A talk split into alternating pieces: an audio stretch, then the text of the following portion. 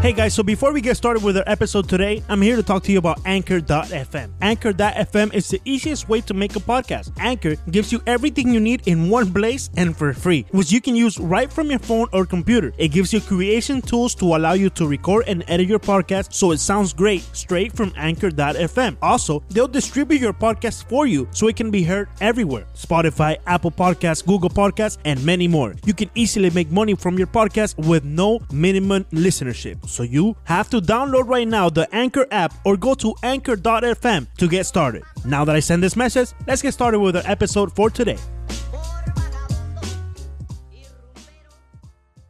Hola amigos de Cinco Razones Podcast. Hoy, primero de abril, tuvimos la oportunidad de hacer el lanzamiento de la página fivereasonsports.com junto a, bueno, los creadores, realmente no es nuestra página, eh, los creadores de la página, Ethan Skolnick y Chris Whittingham, eh, junto a todo el equipo de, de, la red de podcast del Five Reasons Sports Network, que estamos estrenando website, página web. Ahí pueden disfrutar no solo nuestros podcasts, los de cinco razones, sino todos los de la red de, de podcasts que ya conocen. Y además también vamos a tener eh, notas especiales, columnas de opinión de tanto de eh, los otros eh, periodistas de la red como las más especiales, obviamente, las de Leandro Soto y las de Ricardo Montes de Oca, dándole duro a Eric Postra, a Don Mattingly y a y a Brian Flores, ahora el, el nuevo eh, head coach de los Dolphins. Pero bueno. Ese hay que darle duro, ese, ese hay que darle duro, Ricardo. ese, ese, ese hay que darle duro.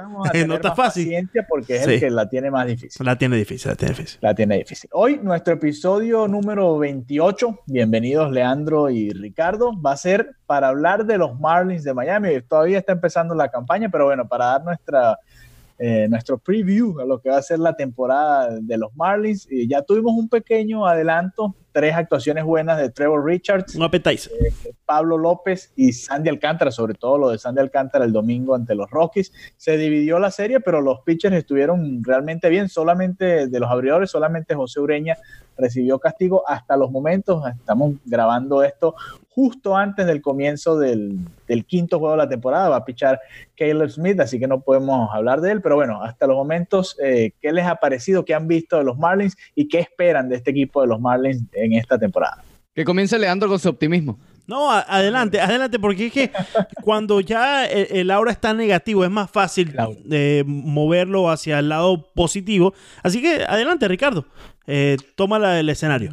Oh, bueno, muy bien, muy bien. Yo fíjate, yo también estoy optimista. Yo estoy ah, bastante eh, satisfecho con lo visto por Sandy Alcántara y Pablo López. Lo de Josureña, eh, bueno, Josureña es lo que vimos. No, nadie se está volteando como una arepa, Alejandro. Sí, sí, sí. El único sí. que se voltea como una arepa está aquí, no eres tú, ni soy yo tampoco. Pero bueno, eh, los Marlins de Miami los eh, Marlins lo hicieron muy bien. En los, en, realmente en todos los juegos. No ha habido un encuentro en el que tú has dicho, no, los Marlins perdieron mal, perdieron feo. No, el de Ureña, bueno, eh, fue yeah, falta de yeah. bateo, Ureña le pegaron en la rodilla, ese, ese golpe quizás lo haya afectado.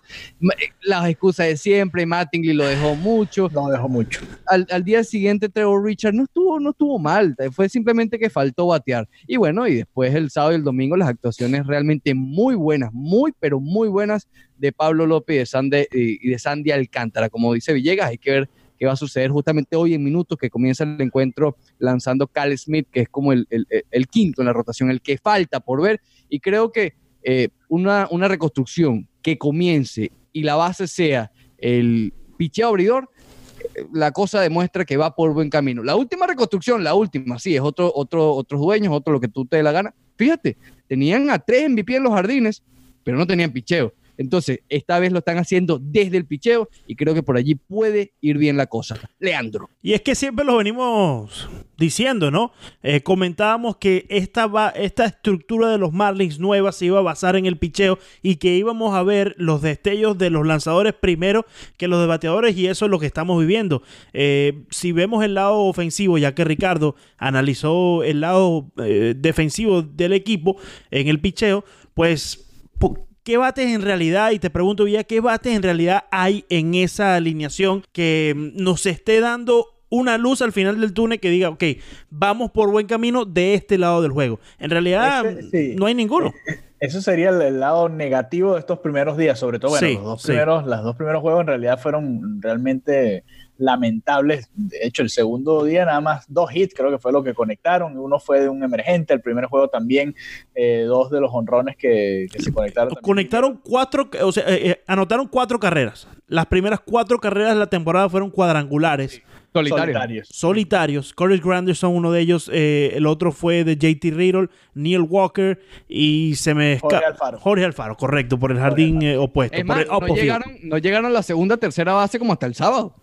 Sí, sí, sí, correcto. que por fin despertaron. Mira, eh, en teoría no, no, no veo a nadie porque, a ver, quizás Jorge Alfaro, que ha dado algunas muestras, dio el cuadrangular, impulsó dos eh, para la victoria el domingo contra los Rockies. Eh, sería el único de los jóvenes que yo podría decir, bueno, hemos visto quizás algo interesante. Brian Anderson y Louis Brinson, que serían en, teoría la cara del futuro, el jardinero central. Eh, y bueno, quinto bate, creo que va mejor de quinto bate que de primer bate. Y Brian Anderson, que en teoría debería ser el mejor bateador de este equipo ahora, ya este año es el año de, tanto de Anderson como de Brinson a la ofensiva. bueno, pero Anderson ya demostró algo el año pasado. Él, ya demostró algo, sí, él, ya dio un adelanto de lo que puede ser. Este año todavía no, no ha encendido los motores, igual van apenas unos días, no, no podemos eh, tampoco juzgarlo por los pocos. De, esas caras nuevas que conocemos, quizás Jorge Alfaro es lo que podemos rescatar de la alineación. Sí, sí, todavía va muy poco, ¿no? O sea, van cuatro juegos, es muy difícil hablar. El, el picheo. Eh, Oye, pero van cuatro juegos, pero lo que se está viendo de Louis Brinson. Mm, pero fíjate que Louis Brinson dio una buena línea empezando la temporada y tuvo mala suerte. Bueno, o mala suerte, o le jugó bien la defensiva de Colorado y bueno, ahí eh, hay que darle tiempo también. Te lo pongo, te lo pongo de esta manera. Rosel Herrera, lo que ha hecho Rosel Herrera creo que es interesante, nadie lo esperaba. Eh, es el único agresivo realmente en el line, el único que te roba base. Que, te que iba a ser un jugador banca que como Yadiel Rivera el año pasado, que jugaba poco. que Ese es el típico Marlin player. Ese es el típico Marlin eh, de que siempre ha tenido este equipo una alineación. ¿Me explico? Que, es un típico Marlin player. Me, me explico. O sea, ese es el típico Juan Pierre. 240. Ese, 240, ese es el típico 240 ¿verdad? de supermercado. Eh, ese es el típico, eh, en su momento, el, año pasado quizás que ese que robaba base o intentaba, por lo menos Yadier Rivera el año pasado. ese es el típico Luis Castillo, ese que josea en la alineación. Eh, ¿Qué otro? Eh, hay, otro que se me escapaba en estos momentos, ya te dije, Juan los Pierre. no tienen un robabase como es el 2005. Eh, se te olvida Dick Gordon. Se te olvida, se, te olvida Dick Gordon. Dick Gordon, es verdad, pero no, es un típico Marlin player. A, eso me refiero, a eso me refiero. Ese es el típico jugador que los Marlins siempre han tenido en su alineación cuando han sido. No te estoy diciendo que el equipo va a competir con Rosel Herrera. Simplemente es una forma que el equipo se ha estructurado de esa manera. mira la historia. Siempre Juan Pierre ha estado ahí. Luis Castillo en su momento fue el primer bate de los Marlins. Eh, te recuerdo la, el, hilo de, hits conectados. Fueron 35. Eh, ¿Qué otro, Villegas? Hay, hay unos cuantos. Eh, hay, Alfredo Amézega. Alfredo Amézega. Alfredo Amézega. En los peores momentos de los Marlins, los Marlins tuvieron un Alfredo Amézega. No veo la necesidad de que hayas ingresado en un tan profundo quédate como este. quieto que te tengo una sorpresita. Quédate quieto. Quédate quieto que te tengo una sorpresita. Chris Conlan, Chris Conlan, otro de ellos, bien Villegas, excelente, espectacular lo de Recordar esas grandes luminarias de los Marlins de, Florida en ese entonces. Este, pequeño recuerdo el, eh, el problema con la ofensiva que yo veo, a ver, el otro joven era Garrett Cooper que comenzó como cuarto bate, pero se lesionó rápido. Brazo de vidrio otra vez se volvió a lesionar, subieron a Peter O'Brien, entonces, eh, bueno, O'Brien no es ningún joven tampoco, así que no creo que sea una figura en la que te puedas basar para pensar en, una reconstrucción. Se lo pongo de esta manera, se lo pongo de esta manera. De los que estamos viendo a la ofensiva, ¿a quién visualizan teniendo éxito en este equipo ya cuando el conjunto, si todo sale bien, está compitiendo para grandes cosas? ¿Cuál es de este equipo que estamos viendo, que vamos a ver en unos 20 minutos? No, Alfaro, tiene que ser Jorge Alfaro y Brian Anderson. Brian Anderson tiene que ser el tercer bate de este equipo en el futuro, el mejor bateador del equipo. Bueno, ¿Ya sacaste a Brinson? O, sí, Brinson para mí tiene que ser el quinto, sexto bate y que no, y, incluso yo. pero no la, cara central del yo, equipo. Yo espero equivocarme, pero yo no veo a Brinson en este equipo cuando este equipo esté ya en un plano ganador. Mm, yo no, Leandro Soto afirma que van a cambiar a Louis Brinson. O lo cambian o en algún momento lo dejan libre, no sé, pero eh, Flip la carepa. Si vamos a hablar de si se le ve o no se le ve, a Brinson, Veo a Brinson como ve- veía a Real Muto. Fíjate, Real Muto era el séptimo bate, octavo bate del equipo. Mira, los dos echaron la cara para atrás. Eh, Real Muto era el séptimo bate. te voy a sacar la sorpresita, Villegas. Villegas. Y, y para Villegas, mí, espérate, mejor espérate, que, espérate. fíjate, que Ozuna, que Espérate, tranquilo ahí. que Espérate que te pongo mute. Vamos a poner este muchacho mute un momentico, Ricardo. Espérate un momentico. Se lo conoce. Ya, se, ya está en su mute. Un momento, ok. Time out, vete al Ta- tema. Time out. Te voy a sacar el juguetico, te voy a sacar el juguetico y te voy a asomar por aquí. Sorpresa, un momentico. Te tengo un juguetico, bueno, está bien. Ah, ten cuidado. Eh, con una eso. sorpresita. Ricardo, este hombre acaba de. ¿Qué, qué es lo que acaba de hacer este? Por favor, explícanos. No sé, no sé qué decirte. No sé qué decirte. Luis Brinson, Real Muto, Osuna. En misma oración. N- No, no sé, Esto, esto es un momento Cristian Yali. no, no sé qué. Eh, eh, Villegas, por favor, explícate. ¿Cómo que un momento Cristian Yeles? Ah, bueno, no, no me hagas hablar de Cristian Yelich, que Alejandro Villegas tiene sácalo mucho material. Ninguno, ninguno de los dos pudo explicar lo que acaba de decir. Entonces vamos a decir, muchacho, sale del timeout y, y, y nos explica. Adelante, Villegas, ya saliste del timeout. Tienes dos minutos, yo. Estoy preparando una fichita, así de simple, se los voy a escribir así, los que no nos están viendo. Sexto bate. Eh, sexto bate. Eh, JT Real Muto era el sexto bate del gran equipo que tenían los Marlins. Primer bate, D. Gordon. Segundo bate, Martín Prado. No, Tercer no. bate, Christian Yelich. No, Cuarto no, no. bate, eh, Stanton. Quinto, Tanto era Ozuna. segundo bate. El gran Bueno, equipo. Eso fue el último año, pero hace, hace- cuando estaba José Fernández vivo. Eh, sexto bate, eh, JT Real Muto. Séptimo bate, Hermenguel Rojas, lo que tú quisieras. Echavarría, octavo. no Estamos sé. hablando del año de novato de Real Muto entonces, Villa. Estamos hablando del 2000. ¿Qué quería? ¿Que tuviera cuarto bate? O sea, eh, llegó a las grandes ligas y cuarto bate. Villegas, te ganaste un juguetico. Te ganaste un juguetico. Aquí te tengo tu juguetico. Tienes tu monito para que te acompañe. Tienes tu. Porque te ganas el- la sorpresita de hoy. Explica lo que estás haciendo. ¿Qué estás haciendo? Te estoy mostrando el- la sorpresita de hoy, que es un muñequito, eh, un popular monito. Ok. Ajá. Colores Fire Reason, eh, tiene el anaranjado. Y te llevas la sorpresa de hoy, Villegas. Te llevas el trofeo de- de- del día, de la semana, del mes. Por favor.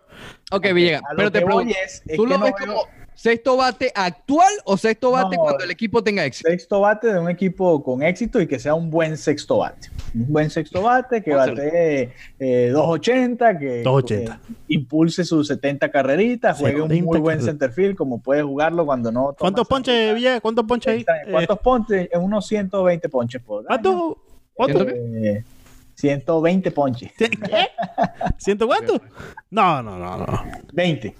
Ni Ale, ni, Pero- ni Alex Rodríguez en sus mejores momentos. Villegas, Villegas. Si tú ves a Luis Brinson, entonces el sexto bate significa que está en el center field.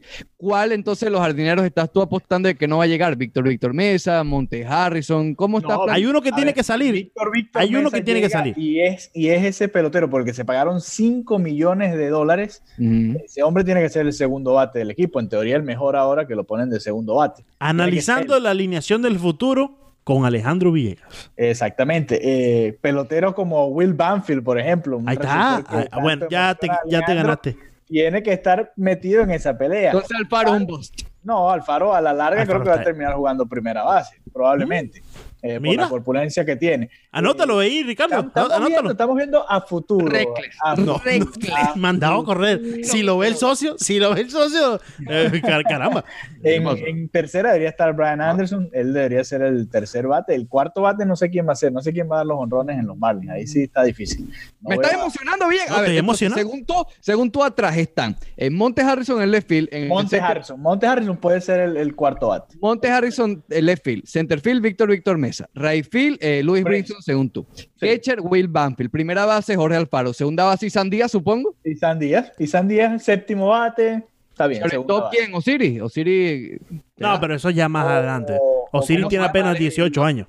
¿Cómo se llama el muchachito? que No vamos a estar todavía con Miguel Rojas en el 2022 y JT. No, no, No, ya no, Miguel no, Rojas Ya debe no. haber pasado ya. Sí, sí, y tercera base, Brian Anderson. Ya Miguel Rojas posiblemente esté de first base coach. De Y bien, infield. sería Eh, el espectacular tener un coach como Miguel Rojas.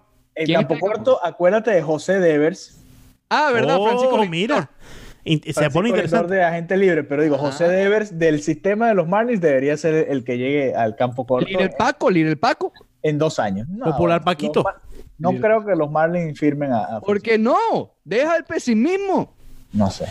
No quiero, no quiero emocionarme. Rotación. Y Rotación. me más. Rotación. Sandy El- Alcántara. El amigo de socio. Rotación. Sandy Alcántara. No, no, no. López, Sixto. Sánchez debería ser el número uno. No, pero si no lo has visto, Villegas, por favor. Pero si es, No, el, no, no, no lo has visto. pero si fue No el- lo has visto. es el mejor prospecto que tienes. Tiene que En ser su momento, uno. Sandy Alcántara fue el mejor prospecto que tuvo los Marlins. Entonces, ¿Verdad? Tienes razón. Bueno, está bien. Sandy Alcántara y segundo Sánchez. Sin bien. orden. Ajá, eh, Pablo, no, Pa- bueno, Pablo López, sin orden, que es lo que hemos visto. Luego, eh, no, pero ponlo como ejemplo de. de- Sa- de- Sandy Alcántara, Pablo López. Sandy Alcántara, Pablo López, Sisto Sánchez, Ok. Neider Yamamoto. Oye, y Trevor y, y- y- ¿Qué pasó? No, no, Trevor y Cale se va. Tú dices. O al bullpen. Trevor al y Callison. bullpen, Al bullpen. Bueno, bueno, mira, Cale Smith puede ser cerrador, ¿por qué no? Al bullpen como Conley, que Lo era abridor y pasó al bullpen. Lo reinventamos, lo reinventamos con ese spin. Lo reinventamos. Con el spin. el spin. Con el Ok, está bien. Esa Ah, y Jorge. Guzmán está por ahí. Jorge Guzmán, Jorge Guzmán ser puede ser cerrador, cuarto. cerrador. Buena idea también, pero yo creo que el equipo lo prueba él primero como abridor antes de pasar al bullpen. Lo vamos a ver empezar en las grandes ligas algunos juegos antes de que, su- de que vaya al, al bullpen. Ok, a ustedes que les ha gustado, no me digan que Curtis Granderson, no se me vayan por ahí. No, no, no, ni Neil Walker, ni nada. Yo me quedo, yo, bueno, yo lo dije. Yo me quedo con, con Pablo López y Sandy Alcántara porque este año yo no, me no, voy a no, pillar. no, no, del bateo. Sí. Ah, del bateo. Fíjate, yo te voy a dar un nombre que no va a permanecer en este equipo cuando ya el equipo esté ganando. Por lo menos yo no creo, a no ser que ocurra un, ocurra un milagro. ¿Cómo Pero en esta este temporada en sí, Hashtag Okuya. en e- ocurre, disculpe. Eh, en esta temporada en sí, eh, JT Riddle. Mírate a JT Riddle, Villegas. Dos honrones. Dos, Dos honrones. honro- pero más allá de los honrones, lo- el swing que está haciendo Leandro, JT Riddle. Muteate. No, no. ¿Cómo me vas a decir Pero es que, que- JT Reader? Pero es que estamos.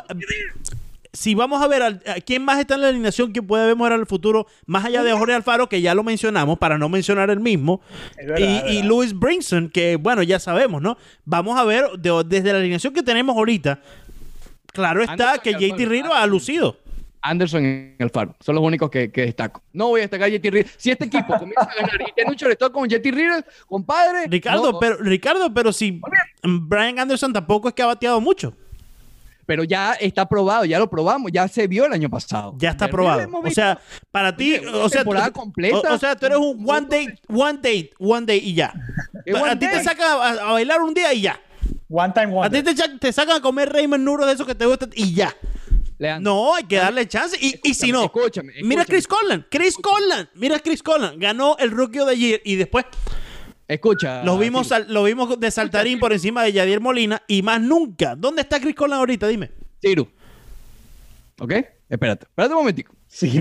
Un año de Brian Anderson y lo ha hecho bien. Hay motivos por los cuales tener Sí. base en el comentario de verlo a futuro. De Sí. Reader hemos visto dos años de nada. Pero estamos hablando lo que estamos viendo en estos momentos. Ya Brian Anderson, ya, eh, ok, ya Brian Anderson Ya ya está en esa, en ese.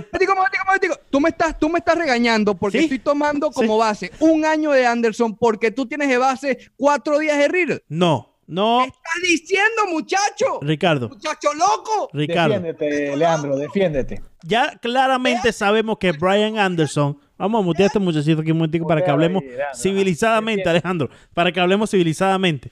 Eh, Dos minutos Muteate exclusivos. tú, muteate ya tú. nosotros, ya nosotros sabemos, ya nosotros sabemos. Ah, bueno, pero ¿qué le pasa a Mr. Clean?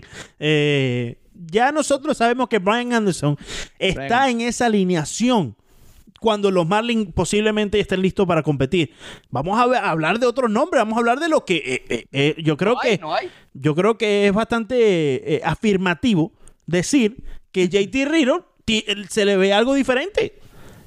Dos honrones, dos hon- O sea, dime, tú tuvieses, tú hubieses dicho, tuviese cuatro juegos, dif- obviamente, Montes de Oca, pero tú hubieses dicho que JT iba a batear dos honrones, que iba a ser el primero que iba a eh, conectar un cuadrangular para este equipo como pinch hitter.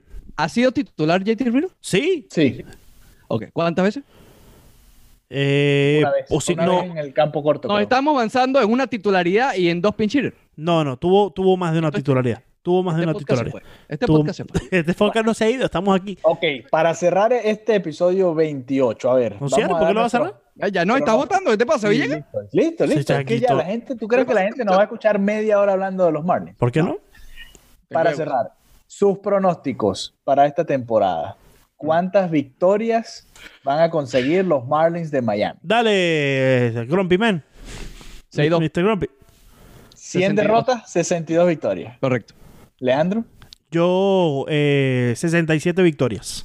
67 victorias. Sí. ¿Esos son cuántos? 93. Eh, 93 derrotas. ¿Y No. qué dice Smoker Machine?